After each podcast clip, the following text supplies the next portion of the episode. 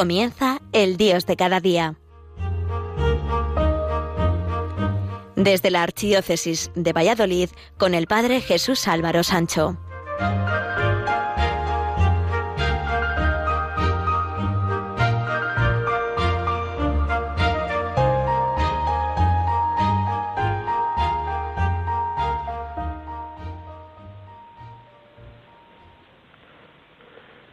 Queridos amigos de Radio María, en este mes de febrero hemos vivido intensamente un acontecimiento de enorme trascendencia para la vida, la polémica puesta en marcha en el Parlamento de una ley sobre la eutanasia en España con sus defensores y detractores.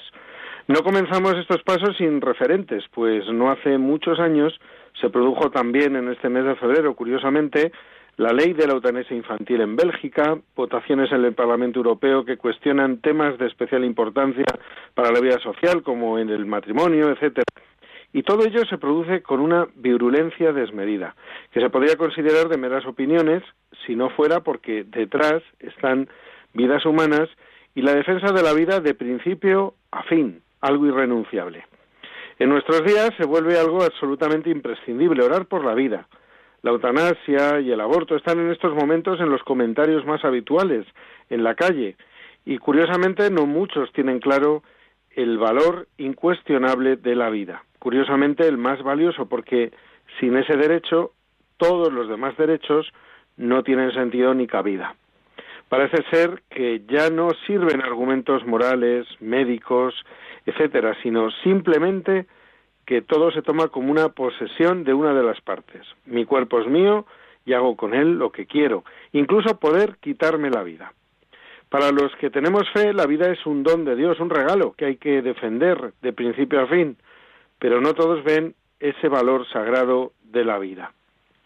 Quizá una de las razones para pedir la eutanasia no es que estén en una situación límite, sin más, algo insoportable, sino que se encuentran en soledad, con depresión, abandonados de los suyos, sin experimentar el cariño y el cuidado de los más cercanos. Y claro, cuando piden no vivir, en realidad estarían deseando vivir, pero no de esa manera en la que se encuentran en estos momentos. En muchas ocasiones lo vemos y experimentamos con nuestros mayores, que recluidos en residencias de ancianos no reciben la visita de los suyos, que les falta el cariño de su familia, y claro, eso no es vida. Y si a mayores pues les falta la salud, no digamos. Y no mencionemos como menos y metemos criterios economicistas a todo esto, o de ser y sentirse útiles. Cuentan que cuando el Papa San Juan Pablo II visitó la India, nada más llegar, fue a abrazar los cuerpos esqueléticos y a bendecir los párpados casi cerrados de los enfermos que atienden las religiosas fundadas por la Madre Teresa de Calcuta. Una mujer, tras saludar al Papa, falleció musitando Estoy sola, muy sola, vuelvo otra vez. En aquel viaje, San Juan Pablo II diría conmovido No puedo dar una respuesta completa. No puedo tampoco aliviaros vuestro dolor, pero estoy seguro de esto. Dios os ama con un amor infinito. Sois para Él seres preciosos. Quizá por eso haya que pedir también más fe a los que acompañan a los que sufren, porque aunque todos padezcan, la fe en este amor de Dios alivia siempre. De la Madre Teresa de Calcuta son estas palabras sobre la vida que no solo son para reflexionar, sino para vivir, y que son un resumen de la filosofía de la vida. dice así, la vida es una oportunidad, aprovechala. La vida es belleza, admírala. La vida es felicidad, siéntela. La vida es un sueño, hazlo realidad. La vida es un reto, acéptalo. La vida es un deber, cúmplelo. La vida es un juego, participa en él. La vida es valiosa, saboréala. La vida es riqueza, consérvala. La vida es amor, disfrútalo. La vida es misterio, desentráñalo. La vida es una promesa, cúmplelo. La vida es tristeza, supérala. La vida es una canción, cántala. La vida es lucha, acéptala. La vida es tragedia, arróstrala. La vida es aventura, atrévete. La vida es vida, consérvala. La vida es suerte, búscala. La vida es demasiado preciosa, no la destruyas. En la vida podemos ser turistas o peregrinos, según cómo nos situemos y enfoquemos la vida. Para un cristiano la vida es un peregrinar hacia una meta clara, llegar a la presencia de Dios y ser reconfortado porque ese peregrinar, a pesar de las dificultades y las angustias, ha merecido la pena. El turista, por el contrario, es un hombre que ve, pero no sabe mirar. Filma constantemente y fotografía, pero no es capaz de admirar y quedarse embelesado. Pasa, pero no se queda en ninguna parte. Y pero todavía nada penetra ni le llega al corazón. Vive en la superficie, allá donde reina la confusión de las lenguas, y no escucha la palabra única y repetible de cada una de las cosas que se apresura a llevarse a cambio de dinero. El turista no es interesante, cree que la vida es espectáculo. El peregrino viaja siempre hacia el interior, es trabajo del espíritu.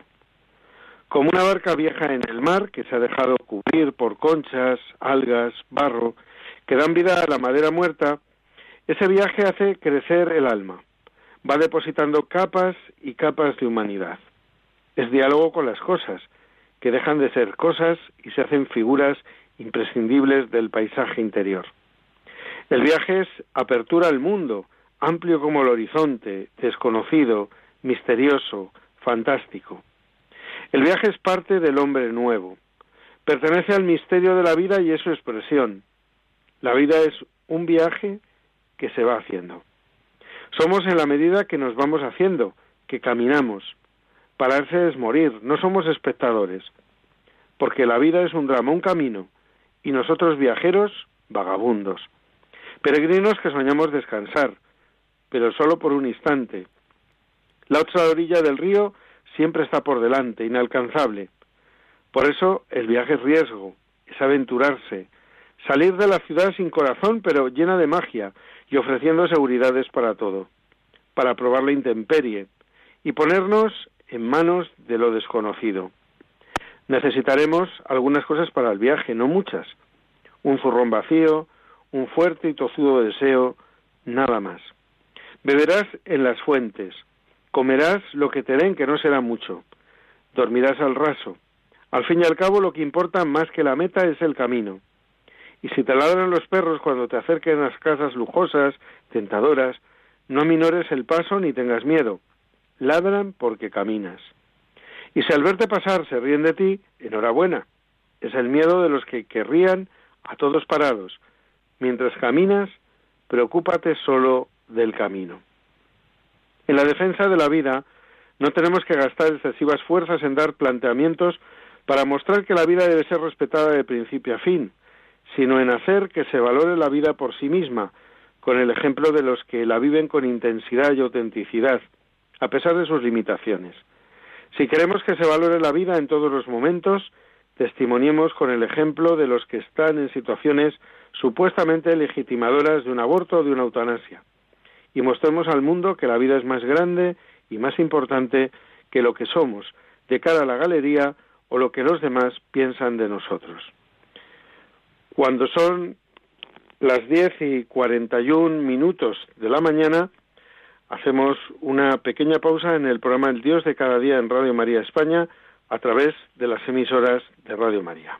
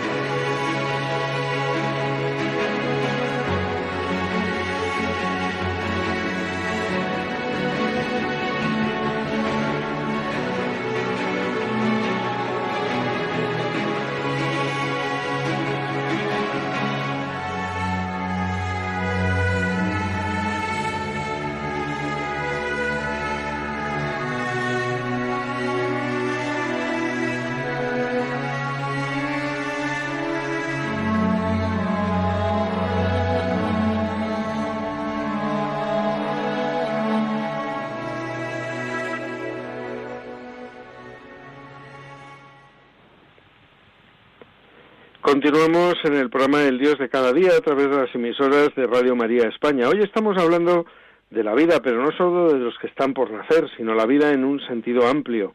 Los que aún no están, los que están pero no quieren seguir viviendo así, y los que están y quieren vivir con dignidad. La vida no se puede vivir sin tener en cuenta a los demás, sin tener en cuenta los derechos de los demás a vivir y a vivir con dignidad. Pues una vida que no se da que no se gasta en el trabajo por los más necesitados, una vida sin amor, ha perdido su sentido más esencial. Si el grano de trigo no muere, no da fruto. No puedo dejar de hablar también de uno de los motivos que nos hacen perder la ilusión de vivir, como es pasar hambre o vivir en extrema necesidad. También en este mes de febrero se celebra esa campaña de manos, unidos, de manos unidas contra el hambre. El hambre es un desafío para el hombre, pero también un acicate para que la vida continúe y se valore en toda su plenitud. Pues el hambre de muchos cuestiona nuestra vida opulenta y sin Dios, nuestra vida que solo ve las cosas materiales y olvida que Dios sigue presente en medio del mundo y que más tarde o más pronto seremos examinados en el amor. Cuando el hambre nos llega, estamos dispuestos a todos, a todo. Ojalá que también tengamos algo muy esencial, tener hambre de Dios. La historia que voy a relatar ahora transcurre allá por el siglo XVII en Japón durante un periodo de hambre. Un campesino que no tenía con qué alimentar a su familia se acuerda de la costumbre que promete una fuerte recompensa al que sea capaz de desafiar y vencer al maestro de una escuela de sable. Aunque no había tocado un arma en su vida, el campesino desafía al maestro más famoso de la región. El día fijado, delante de un público muy numeroso, los dos hombres se enfrentan. El campesino, sin mostrarse nada impresionado por la reputación de su adversario, lo espera a pie, firme, mientras que el maestro de sable estaba un poco turbado por tal determinación. ¿Qué será este hombre? piensa. Jamás ningún villano hubiera tenido el valor de desafiarme. ¿No será una trampa de mis enemigos? El campesino, acuciado por el hambre, se adelanta resueltamente hacia su rival. El maestro duda, desconcertado por la total ausencia de técnica de su adversario. Finalmente retrocede movido por el miedo. Antes, incluso del primer asalto, el maestro siente que será vencido. Baja su sable y dice, Usted es el vencedor. Por primera vez en mi vida he sido abatido. Entre todas las escuelas de sable, la mía es la más renombrada es conocida con el nombre de la que en un gesto solo lleva diez mil golpes. ¿Puedo preguntarle respetuosamente el nombre de su escuela? Y el campesino respondió sin tapujos, la escuela del hambre. Tenemos un compromiso con los pobres y un compromiso que no podemos eludir en ningún momento, pues forma parte de nuestro ser humanos y cristianos. No podemos decir cuando alguien pida nuestra ayuda, que la ayude Dios, porque Dios nos lo ha puesto ante nuestros ojos y sabe de nuestras posibilidades. Él sus manos y sus pies en ese momento. Cuentan que en una ocasión un discípulo preguntó a un rabino piadoso, ¿para qué sirve el ateísmo? Si toda la vida tiene su finalidad y su utilidad, ¿cuál es la utilidad del ateísmo? Y el rabino contestó, te diré para qué es bueno el ateísmo. Sirve para que cuando un pobre venga a tu casa y te pida ayuda, no puedas decirle Dios te ampare. En ese momento es bueno ser ateo. Debes estar convencido de que en ese momento no hay Dios, porque Dios te lo ha puesto ante tus ojos, y por eso tú tienes que ayudar al pobre. En la vida estamos de paso. Por eso mismo no debemos quedarnos en las cosas materiales, sino que más bien al contrario debemos trabajar el interior y no dejar que lo material nos quite la luz a los ojos del corazón. Lo esencial de la vida está en descubrir lo que realmente tiene valor, lo que en un primer momento puede estar oculto, pero que realmente es lo más importante. Una vez un famoso rabino que vivía muy modestamente recibió en su casa la visita de una de las personas más acaudaladas de Europa, que se encontraba de paso por esa ciudad. El rabino era todo un erudito, y tanto renombre tenía su sabiduría que el millonario no quiso desaprovechar la oportunidad de conocerlo. Al ingresar en la casa del rabino, fue muy grande su sorpresa al encontrarse con una pequeña habitación, un tanto oscura, y con pocos muebles. Después de conversar con el rabino y deleitarse con su sabiduría, no pudo dejar de preguntarle, Rabino, ¿es usted uno de los eruditos más grandes de nuestra época? ¿Por qué vive de una manera tan precaria? ¿Por qué no se muda a una casa más grande, más linda, más acorde a lo que usted se merece? El rabino prefirió evitar la respuesta en ese momento y prometió responderle en un próximo encuentro. Esta vez en la habitación del hotel donde se alojaba el acaudalado visitante. A los pocos días, el ilustre rabino se presenta en el hotel y el rico lo invita a pasar a su habitación. Aquella habitación, como todas las de aquella época en esa pequeña ciudad, era una pequeña habitación con una cama y un armario sin baño privado y el rabino frunció el ceño y asombrado le pregunta al millonario, Dígame, buen hombre, ¿cómo una persona como usted puede vivir en un lugar tan precario como este? Usted se queja de mí, pero yo por lo menos, además de cama y armario, tengo mesa y sillas, y además tengo baño privado. La respuesta de aquel importante hombre no se hizo esperar. Rabino, me extraña su pregunta. Usted bien sabe que me encuentro de paso por este sitio. Es un hotel. No me molesta hospedarme en una habitación así en mi corta estancia por aquí. El rabino sonrió y le contestó Yo sabía que una persona inteligente como usted iba a estar de acuerdo conmigo. Yo pienso exactamente como usted. Es por eso que vivo donde y cómo vivo. Yo también estoy de paso por este mundo solo un pasillo hacia el verdadero mundo. Es por eso que no quiero dedicar todas mis fuerzas y mi dinero en un lugar que estoy de paso. Mi palacio y riquezas están en los libros que me rodean. Estos adornan mi sabiduría, ya que por ahora mi palacio es mi mente y pensamientos. Esto lo llenó de Dios, decorando así mi palacio mental y espiritual con adornos de inmensa belleza. Al cabo de unos años, el rabino de viaje se encontraba de visita en la ciudad donde vivía aquel acaudalado hombre, quien gustosamente lo invitó a conocer su casa. Al ingresar al magnífico palacio, el rabino se detuvo a observar las grandes obras de arte y los exquisitos detalles decorativos tan costosos, pero repentinamente se tornó hacia su anfitrión y se quedó mirándolo fijo, como si nada existiera a su alrededor. El millonario lo observó y le dijo que, ¿qué le pasa, rabino? ¿Hay algo que no le gusta? ¿Acaso usted no me enseñó que no es importante todo esto, que estamos de paso por la vida?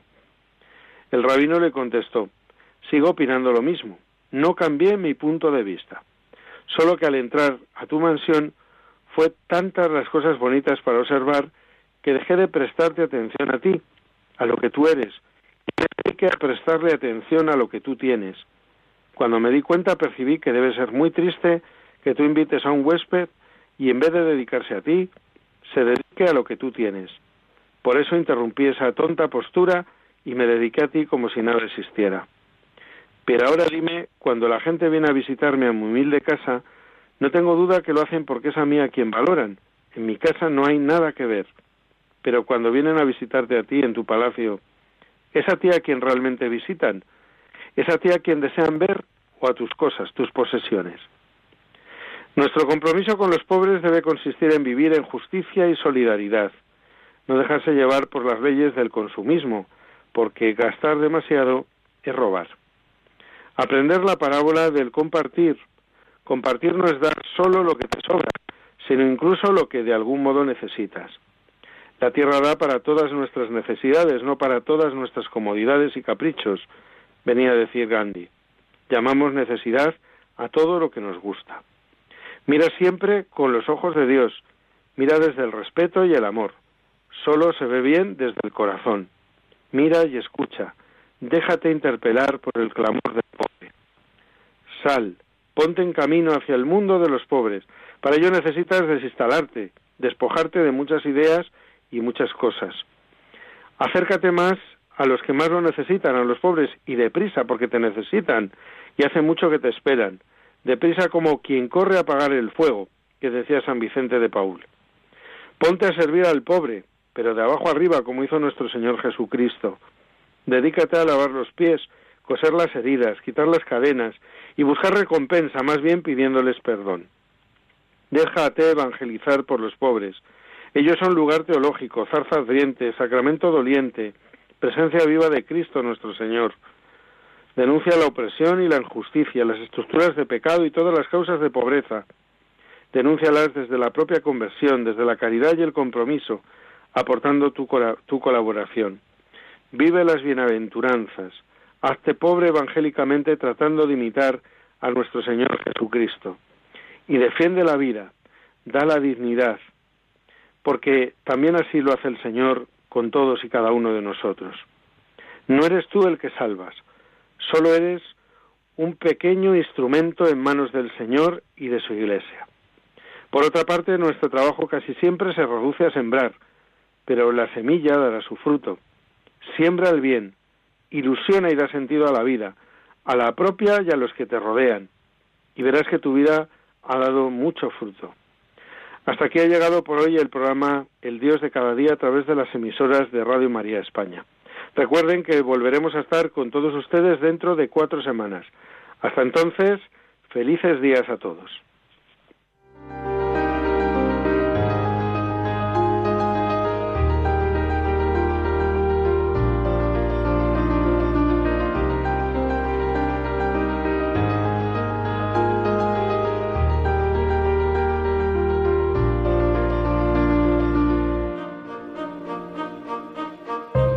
Finaliza El Dios de cada día, hoy dirigido desde la Archidiócesis de Valladolid por el Padre Jesús Álvaro Sancho.